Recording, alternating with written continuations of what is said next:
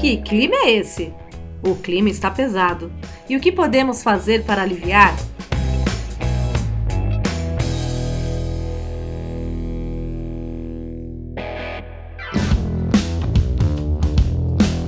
Olá, sejam muito bem-vindos e muito bem-vindas ao Que Clima é Esse? O podcast que fala sobre as mudanças climáticas que já estão acontecendo e como elas impactam o nosso dia a dia. Aqui não falaremos só dos problemas, mas também das soluções que podem ser praticadas por pessoas, organizações e empresas. E é claro que não dá para falar sobre crise climática sem pensar na água que bebemos, que lavamos nossas calçadas e até mesmo na água utilizada para produzir aquilo que vestimos. Vamos passar por mais uma crise de desabastecimento? Quais os impactos da emergência climática no fornecimento de água? E como podemos nos preparar? Para falar sobre tudo isso, neste episódio contamos com a presença de Simone Tenório, coordenadora de Políticas Públicas e Desenvolvimento Econômico Territorial do projeto Semeando Água, uma iniciativa do IP, o Instituto de Pesquisas Ecológicas, patrocinado pela Petrobras por meio do programa Petrobras Socioambiental. E Maria José Záquia. Aqui vamos tratá-la como Zezé, mais carinhosamente, que é consultora socioambiental.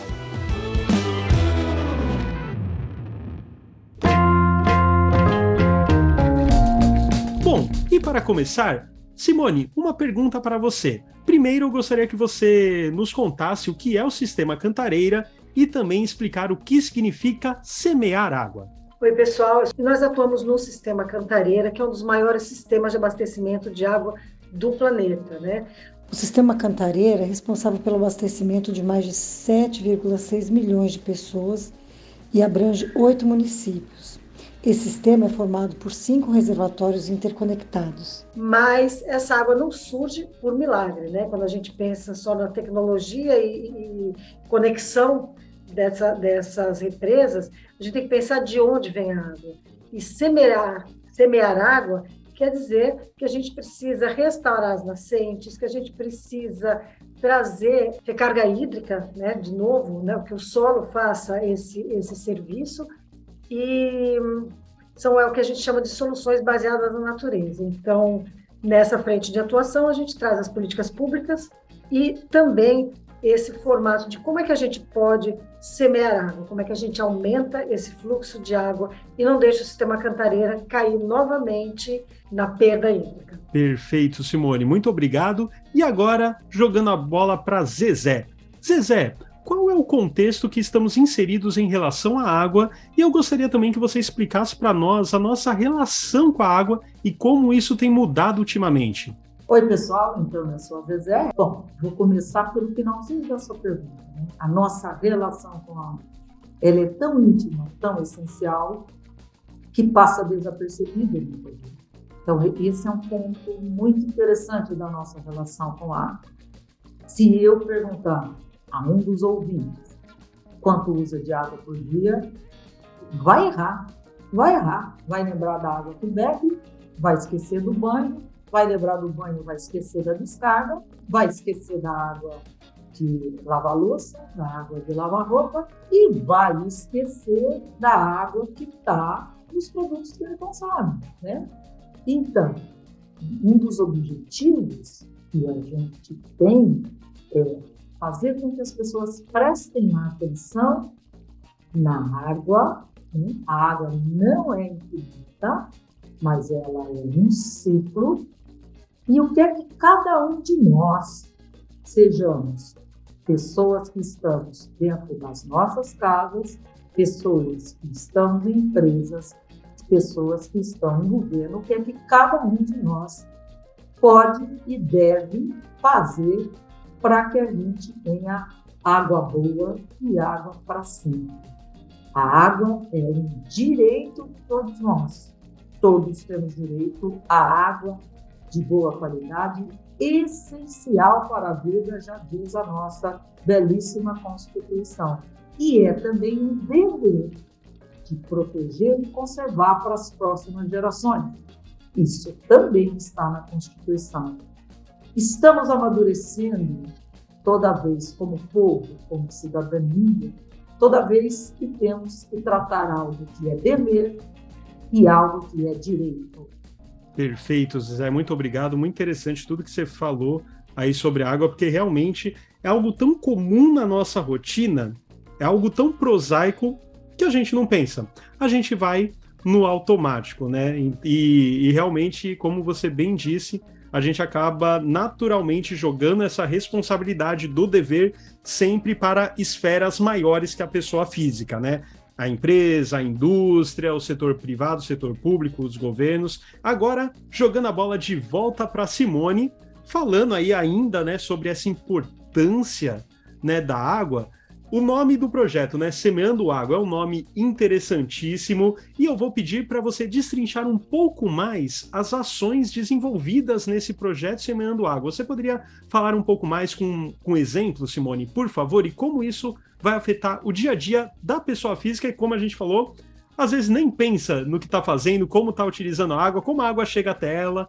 Enfim, pode falar um pouquinho para a gente? O projeto Semeando Água, ele tem cinco frentes de atuação. Ele atua com frente de pesquisa, educação ambiental, comunicação, desenvolvimento econômico territorial e com as políticas públicas. Na verdade, as políticas públicas elas são um tema transversal, né, em todas essas frentes. É, também fazemos a parte de restauração florestal e de sistemas produtivos essa implementação, tanto da restauração florestal quanto dos sistemas produtivos, elas estão diretamente ligadas também ao desenvolvimento econômico, porque é possível, sim, obter recursos econômicos a partir dessas ações. Então, nós trazemos os produtores rurais, que são os protagonistas, né? Quando a gente pensa que a pessoa está na zona rural, ela está é, produzindo água, que vai ser utilizada por toda essa população, mas ela não é valorizada como deveria ser. Então, eles são os protagonistas. E é preciso levar inovação, tecnologia, para que essas pessoas saibam e construam conosco uma melhor forma, né, usando o que a gente chama de soluções baseadas na natureza, as formas de plantio, de produção, a implementação de sistemas produtivos, de novos tipos de pastagem. Então, todas essas frentes agregadas, elas fazem parte dessa grande estratégia que tem que ser levada para todo o território. Muito obrigado, Simone. Bom, trabalho importantíssimo esse que você falou. Poucas pessoas olham para isso com aquela atenção, justamente porque a água é tão corriqueiro, mas não prestam atenção na importância desse tipo de projeto que a ideia é manter a água sendo algo corriqueiro e comum para a gente, né? E como a Zezé tinha comentado anteriormente, não só uma água fluindo das torneiras, mas também uma água de qualidade, né? Não só a aguinha que a gente compra no mercado, abre e bebe quando tem sede, não. É água para todo tipo de uso. E Zezé, agora jogando a bola novamente para você, eu gostaria que você nos contasse um pouco sobre a sua experiência e a sua atuação nessa área. A minha atuação tem sido no chamado manejo de bacias hidrográficas. Bacias hidrográficas é, são porções do território para onde drenam as águas do curso d'água de um grande rio. Existem as pequenas bacias, as bacias maiores, a bacia do Rio Tietê, a bacia do Paraná. O manejo da bacia hidrográfica se ocupa é, de como é, se produz uma água em uma bacia hidrográfica, ou como a chuva que chega sobre o solo se distribui. E aqui é muito importante fazer uma separação. A área rural da área urbana. Né? Na área rural é onde infiltra. Isso que a Simone falou, os produtores rurais são produtores de água e que merecem ser reconhecidos como protagonistas disso, é super importante. Porque quem mais se beneficia da água, ah, em termos de precisar de boa qualidade é a área urbana, mas essas duas áreas estão separadas. Mas, enfim, o manejo de bacia hidrográfica, ele trabalha de como a água que chega sobre o solo melhor se distribui em termos de você ter poucas enchentes na época que chove muito e mais água na época que chove pouco como é que eu regulo essa produção? Cheias menos cheias, secas menos secas. E o uso do solo e a vegetação nativa tem um papel fundamental. Então, é possível produzir café, arroz, feijão, é, o que você quiser, carne, e o resultado dessa ação é também conservação da água e do solo. Né? Isso é o manejo de bacia em área rural. Já na área mais urbana, a gente trata mais de uso racional da água, do não desperdício, da conservação. Então, são sempre assuntos muito interligados: a produção e o uso racional. Manejo de bacia hidrográfica é isso. Perfeito, Zezé. Muito obrigado. Bom, e por tudo isso que nós falamos até agora, parece que nosso copo está mais meio vazio do que meio cheio. Ou melhor, vamos utilizar o termo que a Zezé acabou de colocar. Parece que as nossas bacias estão mais meio vazias do que meio cheias. Bom, e para debater essa tempestade, vamos agora ao nosso quadro Torta de Climão. Aquela pergunta chata, incômoda, mas que precisa ser feita. E a pergunta de hoje é: Ah, mas o meu banho é só de cinco minutinhos, ele não interfere em nada no sistema cantareira. Quem tem que fazer mais pela água não sou eu, não. Eu pago o pessoal para isso, pago meus impostos para isso. Fechar a torneira não vai resolver nada. Bom, temos essa torta de climão aqui que eu vou deixar gentilmente no prato de vocês. Simone e Zezé, por favor, comentem essa torta de climão que eu acabei de deixar com vocês eu preparei algumas informações que eu julgo interessantes. Né? Uma pessoa, para viver bem, com boa qualidade de vida, precisa usar 150 litros de água por dia.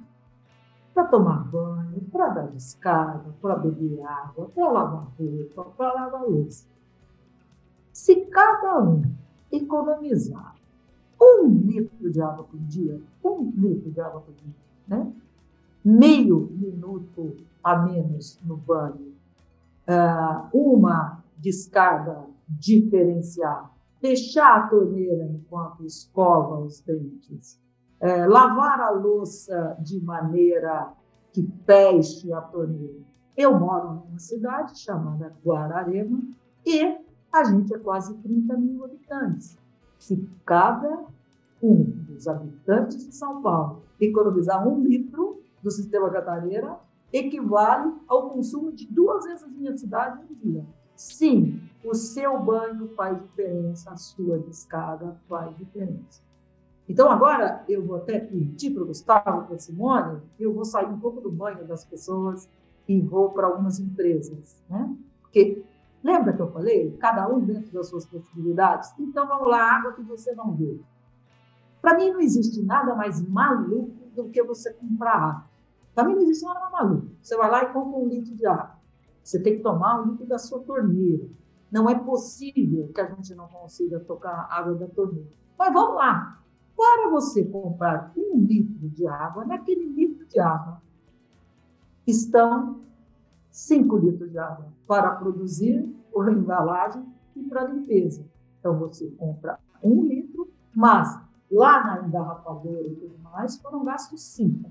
Quando você compra um litro de cerveja, quem engarrafou não sei o quê, limpou, tarará, gastou seis litros. Só que para a cevada e todo aquele material que sempre vem da agricultura, é leite, é carne e tudo mais, foram gastos 300 litros. Então, a gente precisa de muita água. Então, se um produtor rural que produz cevada, produzir de, da melhor maneira possível, em termos de conservação de água e solo, ele vai ter cevada e vai sobrar mais água nos rios. Aí eu venho para a empresa de produção de cerveja. Quanto mais eficiente, sem vazamento ela for, mais água vai sobrar no rio. Aí você toma a sua cervejinha. Aí chegou a sua vez de lavar o copo da sua cerveja chegou a vez de você fazer xixi, né? Então, você tem a água no ciclo, né? Todo mundo pode fazer um pouco pela água. E não existe, ah, mas são só meus 200 ml. Quando vocês são milhões, quando vocês são 20 mil, Se cada um economizar um copo de água, é importante. E nós pensamos muito em nós, mas nós temos que pensar que tem os processos da natureza também, né? dos peixes, dos seres que dependem de água. Né? Então, todo mundo precisa de água boa, todo mundo é responsável por isso, seja uma empresa, seja entidades do governo, seja você na sua casa, porque nós temos o direito e o dever de produzir e conservar água. Perfeito, Zé. Você falou coisas interessantíssimas e eu acho que um ponto importantíssimo que você pegou são das pequenas ações. Em nenhum momento você falou que a pessoa vai deixar de tomar um banho por dia, né? Vai ficar um dia da semana sem tomar banho, ou não vai lavar o cabelo, ou qualquer coisa assim que seria um pouco mais crítico. Menos de 1% do que ela já utiliza no dia a dia já faz uma diferença enorme, né? É que, é claro, não depende só de uma pessoa, depende do coletivo da sociedade. Mas o que é uma sociedade se não a união de vários indivíduos? Então, de fato, cada um fazendo sua parte, o resultado final é absurdo, sem contar com nenhum sacrifício, né? A gente não está falando de nenhum sacrifício, algo que ninguém consegue fazer, não, de forma alguma. Simone, e você? O que você comentaria sobre essa torta de climão? É, eu vejo o seguinte: o sistema cantareira ele é uma área de extrema importância, né? Quando a gente pensa na sobrevivência, na economia, nas questões climáticas, e essa área todo esse território tem que ser tratado, né, é um território peculiar que tem que ser tratado de acordo com as suas peculiaridades. Então é impossível que a gente continue insistindo em modelos de desenvolvimento desordenados, que não levem em consideração toda essa riqueza, né, todos esses serviços ecossistêmicos. E para quem não sabe, serviços ecossistêmicos são serviços prestados pela natureza. Se a gente for pensar que a polinização, se ela tiver que ser paga para ser um trabalho manual, você imagina o preço do produto, para onde vai, né? Então, assim, a gente tem uma área bastante rica, com espécies ameaçadas de extinção, com uma quantidade ainda né, grande de mata atlântica, é, com áreas que são produtivas, e o desenvolvimento regional ele tem que ser embasado nessa agricultura, de maneira que a gente consiga ter segurança hídrica, é, segurança alimentar também, isso é um excelente viés econômico e bastante é, é, produtivo, não só para quem está produzindo alimentos, mas também nesse próprio mercado da restauração florestal. A gente tem uma possibilidade de produzir coisas incríveis na região do Cantareira. São pequenas propriedades que, quando a gente junta essas pequenas produções, tomadas, a gente consegue criar uma escala e criar um produto de excelente qualidade. Então, a gente vem trabalhando né, nesse sentido de fazer esses plantios, pensando nesse viés econômico, para que a gente deixe de ser uma área né, no Cantareiro explorada pela especulação imobiliária de maneira desordenada. Só lembrando que na época que a gente teve o impacto da, da, da crise hídrica, em 2014, a cascata econômica foi gigantesca. É, se a gente pensar no custo evitado, né, o que a gente deveria, se tivesse tudo mantido, como é que a gente. O prejuízo seria muito menor. Foram fechadas escolas, foram fechadas é, fábricas, foram é, inviabilizados diversos negócios. A conta de água foi lá para cima, porque eles, a Sabesp tinha que reduzir o consumo, inclusive o prejuízo, né, o custo evitado para a Sabesp foi da ordem de 1,5 bilhões de reais em consequência da seca. Nossa, Simone, você, fal... você falou isso mesmo que eu ouvi? 1,5 bi. B-I. Bilhões, é isso mesmo? Exatamente. Foi um prejuízo muito grande. Então, a gente precisa ver que existem essas medidas, já estão propostas, já tem embasamento, e a gente não pode realmente continuar reproduzindo as tomadas de decisão sem se embasar nos resultados de pesquisa em todas as instituições que vêm trabalhando nesse sentido, além do mais contar com todas essas visões. A gente tem as empresas que precisam dar para o seu negócio. Então, está na hora de todos se envolverem para que a gente consiga realmente ter um desenvolvimento bastante importante, um desenvolvimento correto, sustentável, que a gente consiga manter toda essa riqueza aí. Simone, adorei tudo isso que você falou, principalmente a questão dos custos é, evitados, porque normalmente quando se fala de crise hídrica, a maioria das pessoas, e nem por culpa delas, né, o próprio modo como a, imprensa gera essa notícia, parece que crise hídrica é que, puxa, vai faltar água na minha torneira depois das seis da tarde. Coisa assim, mas você falou dessa reação em cadeia. Afeta tudo. Todo tipo de serviço, todo tipo de comércio, todo tipo de infraestrutura. Então, muito legal isso que você falou, porque dá uma noção muito mais ampla do problema que não é só a falta de água na torneira, que já é um problema gigantesco por si só. Mas você falou a questão das escolas, a questão de produção de produtos, questão de comércio, enfim, toda a infraestrutura para qualquer sociedade funcionar.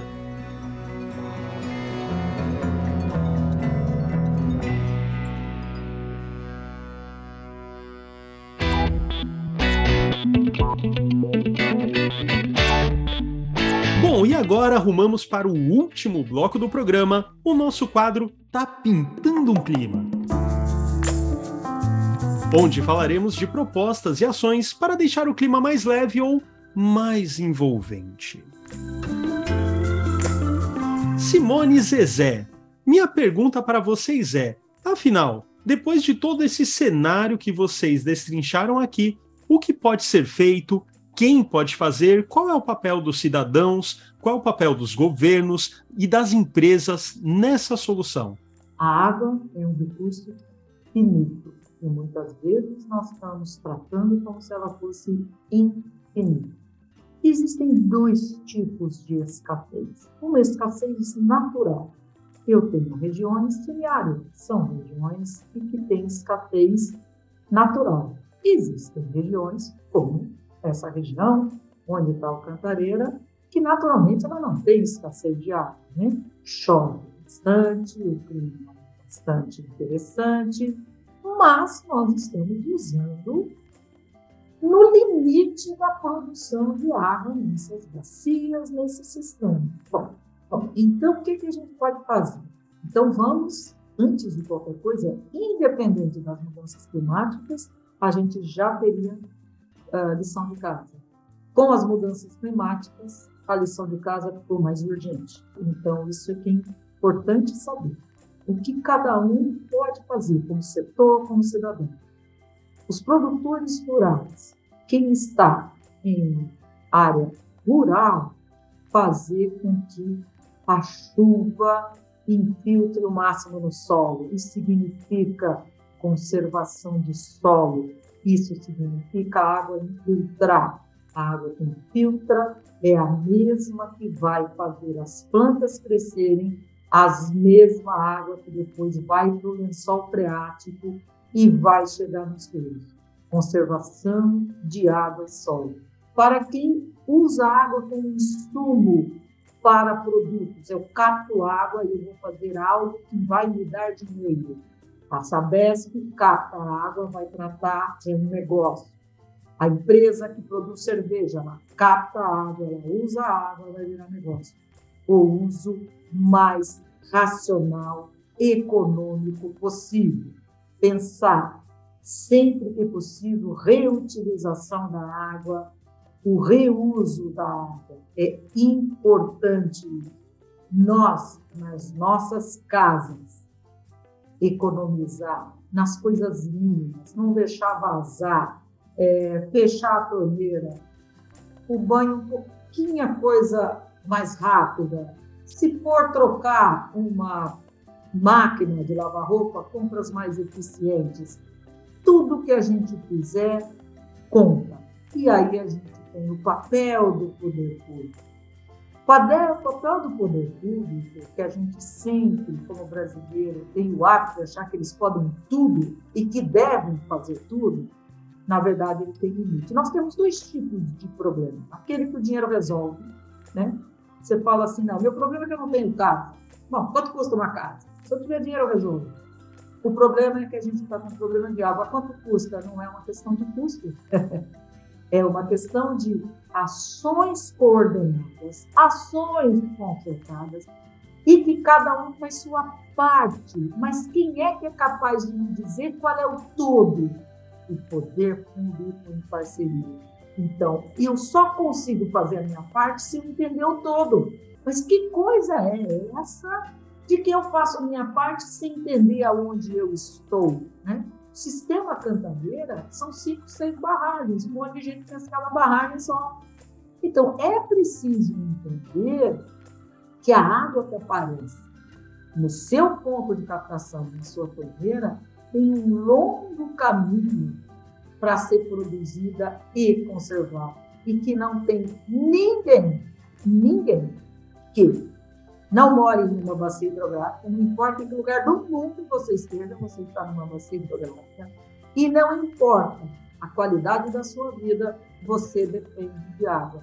Então, tudo que você fizer, por menor que pareça, ajuda e todo mundo junto é essencial. Só queria deixar um lembrete, assim, para as pessoas que cada vez que elas forem abrir a torneira, cada vez que elas forem tomar o seu banho, utilizar água de alguma maneira, elas se lembrem que não existe um milagre, que é um recurso finito e que existiu, existe em algum momento, em algum local onde foi produzida essa água, um esforço para que ela seja mantida e que faz parte disso, né, do seu dia a dia, respeitar esse recurso natural que é imprescindível à vida. E eu finalizo com uma frase do Eduardo Galeano, que eu gosto muito, e que é mais abstrata, mas é uma frase muito boa da gente pensar. Que nós devemos tomar consciência que os direitos da natureza e os direitos humanos são dois nomes da mesma dignidade e qualquer contradição é artificial. Então, é isso. Vamos semear água.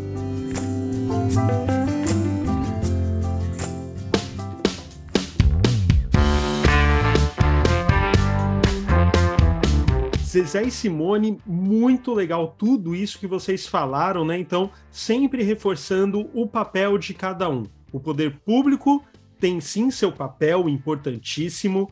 O poder privado das empresas, das indústrias, tem outro papel que é essencial, mas nada disso vai acontecer se o nosso papel como indivíduos na sociedade não for cumprido.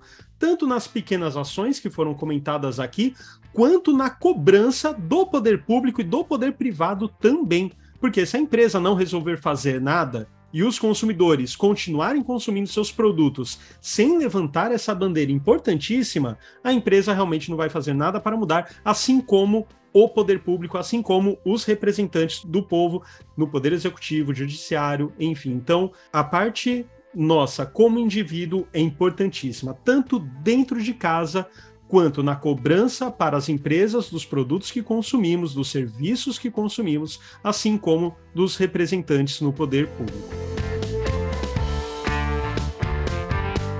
Bom, pessoal, e é nesse clima de mudança e conscientização que nós nos despedimos por aqui. Simone e Zezé, muito obrigado pela presença de vocês nesse podcast. Bom, tchau, pessoal. Foi um prazer. Estou à disposição. Foi muito bom, realmente. Foi um bate-papo incrível e nós agradecemos aqui. Até mais, então. A gente que agradece. E esse foi o podcast Que Clima é Esse? Uma produção do projeto Semeando Água, uma iniciativa do IP, o Instituto de Pesquisas Ecológicas, patrocinado pela Petrobras por meio do programa Petrobras Socioambiental. Muito obrigado por nos ouvir até aqui e até o próximo episódio.